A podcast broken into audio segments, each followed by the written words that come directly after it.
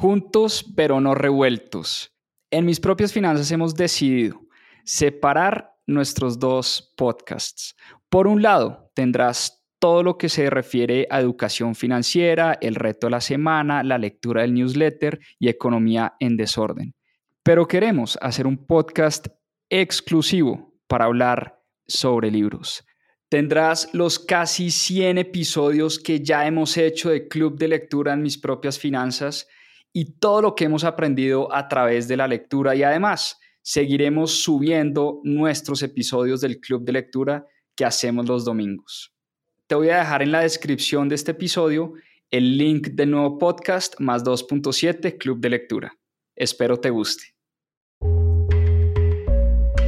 Hola, somos Carolina y Juan Pablo, cofundadores de Mis Propias Finanzas. Una iniciativa de educación financiera para todos. No que la vida es buscar un puesto, además un solo ingreso no asegura el presupuesto. Recuerda esto, memoriza el texto, libertad financiera sin ningún pretexto. ¿Qué aprenderemos aquí? Yo no necesito el banco, ellos necesitan de mí.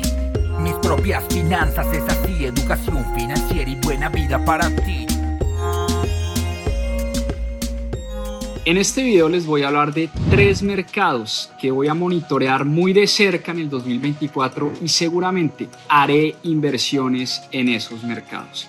Y quédense hasta el final del video porque les voy a dar un bono les hablaré de un cuarto mercado que me parece también muy interesante. Mercado número uno, Colombia.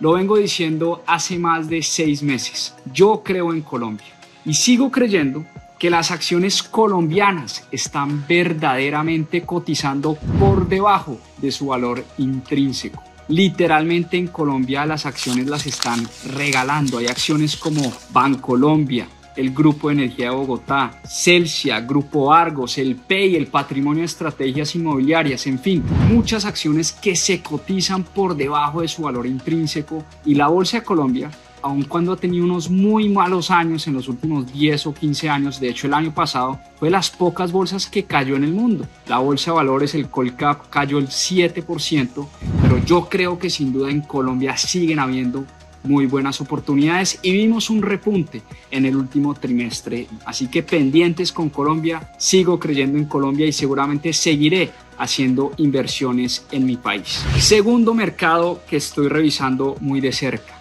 México.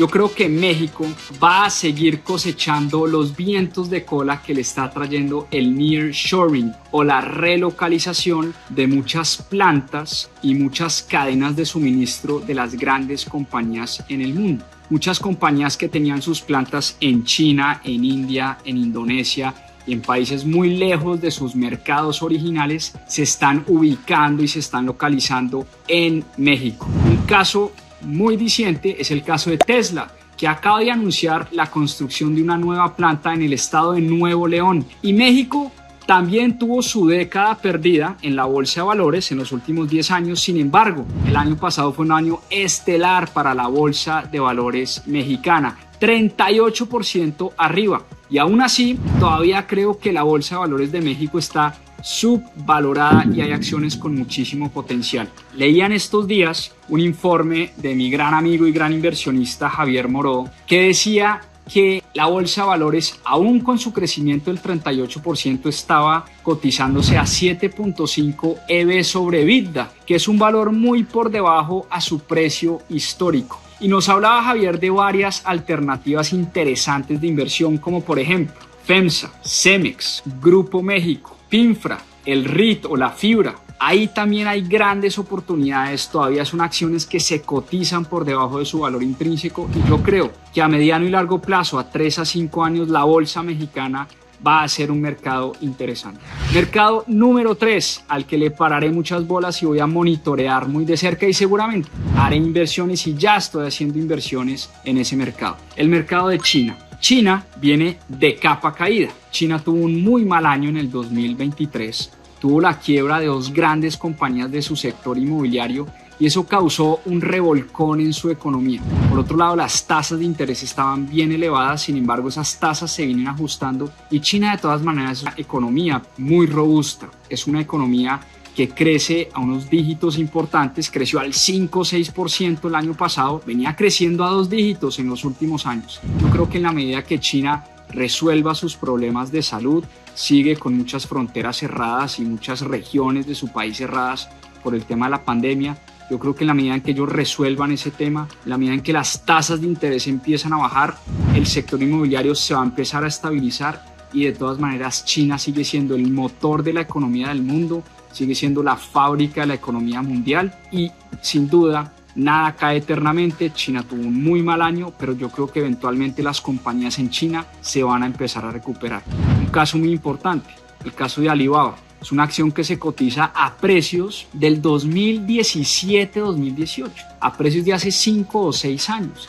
Y es una compañía que claramente en 5 o 6 años ha triplicado su patrimonio, ha crecido en ventas, ha mejorado sus márgenes, ha abierto nuevos mercados. Es una compañía que viene creciendo a unos ritmos impresionantes y aún así se cotiza a unos precios o al mismo precio al que se cotizaba por allá en el año 2017 y 2018. Ese es un caso muy puntual y muy diciente de las oportunidades que se están viendo en China. Ese es el mercado número 3. Y como les dije, por quedarse hasta el final, les voy a hablar de un mercado que me parece muy, muy interesante y voy a empezar a estudiar a profundidad y a monitorear muy de cerca y seguramente también hacer inversiones ahí. Les estoy hablando de nada más y nada menos que de la India. La India es un país que hoy en día ya tiene 1.400 millones de habitantes, 1.400 millones de personas. Eso es un mercado enorme. Probablemente en los próximos años o en el próximo año superará a China como el país más poblado del mundo.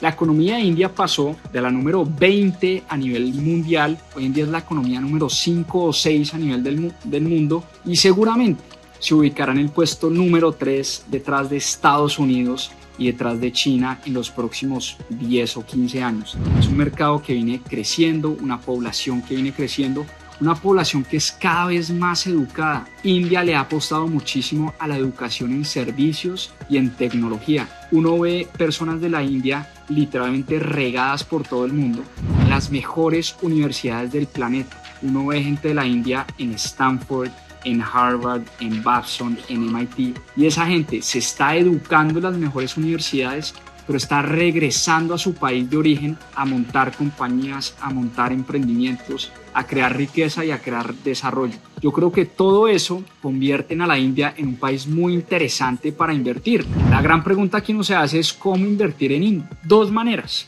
y yo siempre lo he dicho, la mejor manera de invertir en un país es a través de los ETFs, grupos de acciones. Si uno no conoce en detalle los mercados, lo mejor es apostarle a un índice que rastree varias acciones al mismo tiempo. Les voy a dar dos ETFs en los que uno puede invertir en India a través del rastreo de distintas compañías. El primero es el INDA, INDA, un ETF de BlackRock que rastrea un grupo grande de compañías muy sólidas en la India.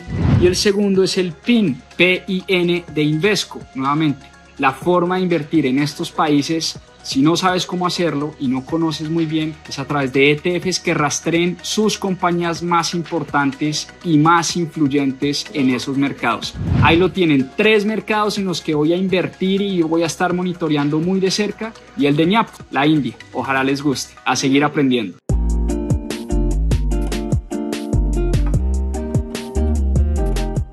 Recuerda que si quieres profundizar en estos temas y aprender más sobre finanzas personales e inversiones, tenemos cursos y programas especializados. Visita nuestra página web www.mispropiasfinanzas.com.